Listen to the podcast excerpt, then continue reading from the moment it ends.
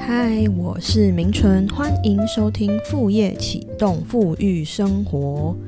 今天这一集呢，要来跟你分享一下日本杂志上面所提到的副业启动的具体步骤。因为我们在之前的节目中，其实我有分享我自己归纳出来的副业启动的步骤。不过呢，呃，我来日本之后，都会定期看他们的一些杂志啊，跟书籍啊，发现说，在上一个月份，就是二月份的，呃，《Nikkei Woman》。就日经呃女性的这一本杂志里面呢，刚好有一个主题提到了跟副业相关，诶，那我就觉得说我可以把这样的资讯分享给这个 podcast 频道的听众朋友，你可以比较一下，嗯。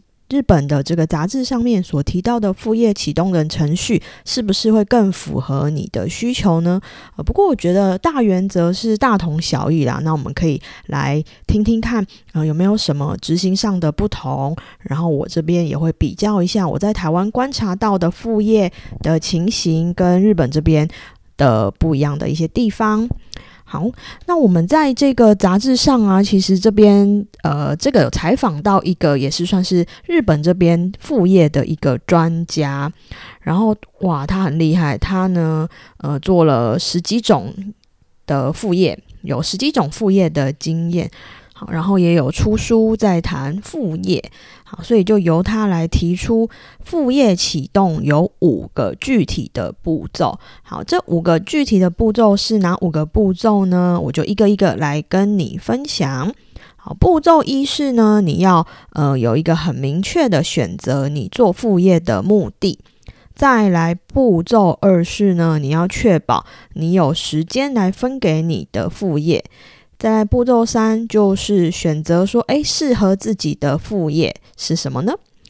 第四个呢，就是当你选择完自己的副业之后呢，就要开始找客户了嘛。那在日本这边有蛮多是副业的中介的一些服务的，所以呢，第四点就是他会建议你说，可以利用副业中介的这些服务来找寻副业的机会。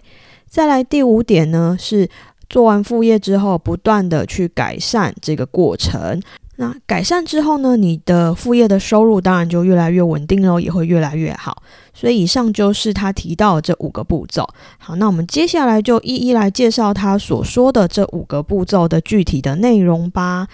第一个呢，首先呢，他是希望说你要选择。很明确的，你要了解你做副业的目的是什么，就是你本业所欠缺的是什么东西，让你会想要做副业呢？呃，有可能是说你对其他的工作的一些好奇呀，或者是说你对未来的一些不安感。好，这些都有可能。那他这边有建议说，你可以从三个方面去思考。第一个就是，嗯，快乐。好，你可以在副业这边得到什么让你觉得很快乐的的感受吗？好，这些。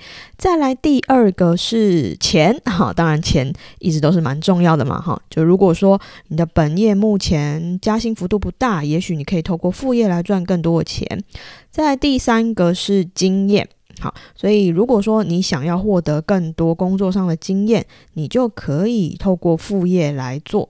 好，那他这边有提到说，如果你的目的越明确的话，其实你做副业的动机就会更强，而且目的越明确，你做副业就越有可能坚持下去。好，我觉得这还蛮合理的，因为如果说其实你做副业只是为了跟风啊，感觉好像呃你的隔壁同事、你的好朋友在做，你也跟着做，你没有找到自己的目的的话。当你遇到一些困难，或者是哇，你今天下班很累的时候，当然你就不会想要继续去做副业，你可能就想说算了算了，就放弃好了，反正我也不是那么想做。好，所以找到目的是蛮重要的哦。好，那当然啦，做副业很重要的是你要乐在其中。好，所以呢，你也要想想看，呃，有什么目的呢？或者是可以有什么样子的收获，是可以让你彻底的乐在其中的。好，再来步骤二，就是你要确保你做副业的时间。好，那你确保你做副业的时间之余呢，首先你要先满足这几点哦。第一个呢是。不能耽误到你的本业，所以你的本业的上下班时间哈或工作的投入度要百分之百去确保。在第二个呢，你要确保说你的睡眠的时间有六个小时以上我觉得六个小时，也许有些人对有些人来说就是够了啦。不过一般人可能还是需要七到八七到八小时的睡眠。那这边讲的就是说，呃，不要因为副业啊而耽误你的身体健康嘛。毕竟我们是要做一辈子的，我们不要说，嗯，为了短时间冲刺副业，然后把身体都搞坏了，这样也不行。所以第二点，他是说，确保六个小时以上的睡眠的时间。再来第三点呢？也要考虑到你在吃饭或者是做家事的这一些时间哦，当然这点也很重要啊，不不要说为了副业把你的生活搞得乱糟糟，你的房子呃变得很肮脏啊，然后也不好好吃饭，这样好像就有点本末倒置了，对不对？我们做副业是想要让我们的生活更好啊，那如果说嗯因为想做副业而让我们的生活变成一团糟，好像也是不太好。第四点呢？在你觉得你比较重要性，对你来说重要性比较低的一些娱乐呢，我们要适时的做一些消减，就是说适时的去减少一些重要性比较那么低的娱乐。其实这个我在前面的呃节目中啊有一个节目是。节省时间做副业，其实我也有提到嘛。像我自己就是几乎都不看电视的。我当然也是有其他娱乐，但是就尽量把一些真的会很耗费时间的娱乐，而且对你来说可能也不是那么必须的，可能要适时的考虑在做副业的期间，呃，去把它减少喽。好，再来第五个呢，就是你要确保说，诶，那你要有足够的时间投入来做副业。那这个我在之前的节目中也有提到啊，呃，确保一定的时间，不管是磨练你的新技能，或者是来做你的副业，都是重要的。如果没有足够多的时间，其实坦白说，你的技能或者是你的副业可能未必会那么有成果哈。所以时间的确保是很重要的哦。好，所以以上就是步骤二，安排做副业的时间。那他这边有提到说，怎么安排副业的时间呢？有五种类型啊。第一个是早上起床哈，早上起床的类型，就是你早起，利用早起的这些时光来做副业。第二个呢是。抓空档类型，就是利用你的零碎的时间，也许是你每天在上班的时候，中午的午休时间，或者是上下班通勤的时间，用这些零碎的时间来推进你的副业。在第三种时间利用的类型，就是下班后，利用下班后的时间，晚上的时间来做副业。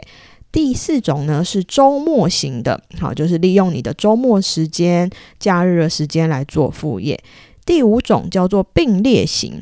我在想，这个并列型应该是说，可能你的副业跟你的主业是比较有相关的，那你就可以呃混在一起做哈，这样子可能效率也会比较提高。所以你可以思考一下，说你现在要经营的副业是哪五这五种类型之中的哪一种呢？好，你也可以好好想一下。步骤三呢，就是要找寻自己可以做的副业喽。那他这边有建议两个方式，哈，两个方向。第一个方向是先找跟你的本业比较相近的一些相关的副业，就有点像是说你的本业有一些核心的技能可以运用在你的副业上，那这也蛮合理的嘛。因为你的本来就有核心的技能，你本来就比别人强，你的客人就越愿意。因为你的这个技能或你的产品而付钱给你，所以你也可以想一下，我们不要说做副业就完全把本业放在一旁哈，呃，想想看你本业有没有什么核心技能可以拿来做副业。相反的来说呢，你越做副业，反而你也可以帮助到你的本业哦，因为你可能在做副业的过程中。发掘到一些诶市场的洞察，或者是呃消费者的心声啊，是你以前在做原本的工作的时候，可能比较难发掘的。这个时候不就反而可以回过头来帮助你的本业吗？好，再来第二个呢，是你要找寻你喜欢做的事情来当做你的副业，这个也是蛮合理的。因为既然你已经有你的本业当做你的收入的支撑了，我们为什么要做副业？为什么不马上？辞职就去做我们喜欢做的事，去创业的原很大的一个原因是我们要用最低的风险来做我们最喜欢的事情嘛。所以你有一个本业，你也不要轻易的舍去，因为这本业可以养活你。但是在本业本来就已经可以养活你的状况下，那我们剩下的时间是不是就可以拿来做你喜欢做的事呢？所以你喜欢做的事未必短时间可以让你带来很多的。金钱报酬，但正就是因为那是你喜欢做的事情，所以才值得花时间去投入，不是吗？好，所以你可以按照这两个方向来找找看你的副业哦。再来第四点，好，步骤四，他提到的是说，那你要开始呃去做这个副业，你可以去找一些中介的管道来找工作。那这个它上面列了蛮多的，我想这些都是日本这边比较特殊，因为日本说实在，它的人口比较多，市场比较大，各方面的一些服务啊或平台也比较齐全。我觉得台湾相对来说，在副业媒合的这一块，我感觉上就是比较稍微没有那么强一点，但是还是有很多的呃平台你可以去找到做副业的。一些方法的，例如说呢，如果你自己是做一些手工艺品，哈，手做的这些，譬如说，呃，首饰啊，哈，法式啊，好，这些手做的，或者是我知道有些同学是做香氛蜡烛的，啊，那你可以呢，把你的产品放到一些平台上去贩卖，譬如说，像台湾的话，就有 Pinkoi 可以去卖。那或者是说，你可以放到一些电商的平台，虾皮呀这些平台去卖，也都是可以的。那如果说呢，你是要卖你的技能的话，譬如说你要写文案，好。这个蛮多的人力银行，他们都有所谓的外包网，好像一零四人力银行就有外包网。外包网上面呢，就会有一些业主把他的需求丢出来。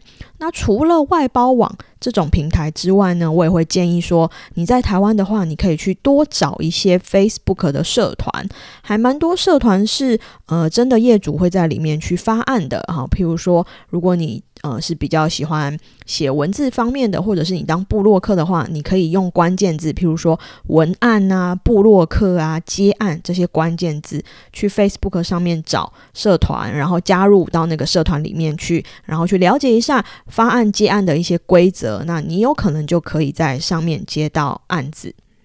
那我觉得呢，像我们这个前几节节目有讲到做个人品牌嘛。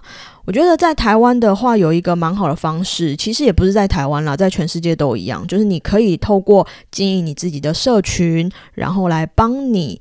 建立个人品牌，进而在社群上面吸引那些你的潜在顾客。然后，如果你的潜在顾客有需求的话，他们有一天就会发案给你。那这个也是我自己当自由工作者之后的一个蛮主要的模式。好，所以我蛮多客户都是我身边的可能弱连接，他们未必是跟我很熟的朋友，但是因为他们看到我在经营社群，那我在经营社群，我就会说，哎，我自己会做什么，会做什么，或是我自最近在学什么东西，他们。看到之后，他们有需求，自然而然，他们第一个会想到我哈，或者是你也有机会去吸引到一些陌生的网友，像我自己也是有一些案件呢，也是说，诶，追踪我的。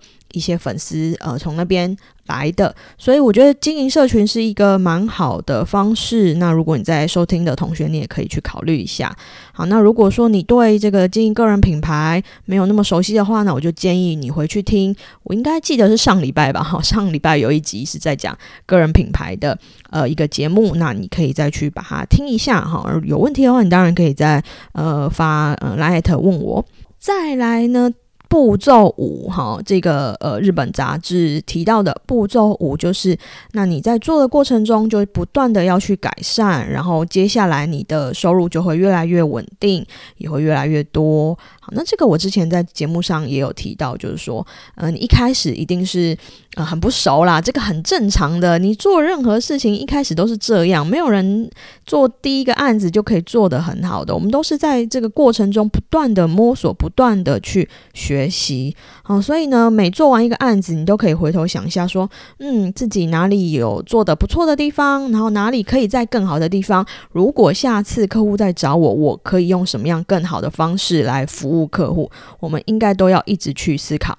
然后你在服务客户的过程中那，我会建议就是说，呃，你去收集你的客户对你的评价，好，因为有实际的案件、实际客户的评价，这些是非常重要的，对于一个呃。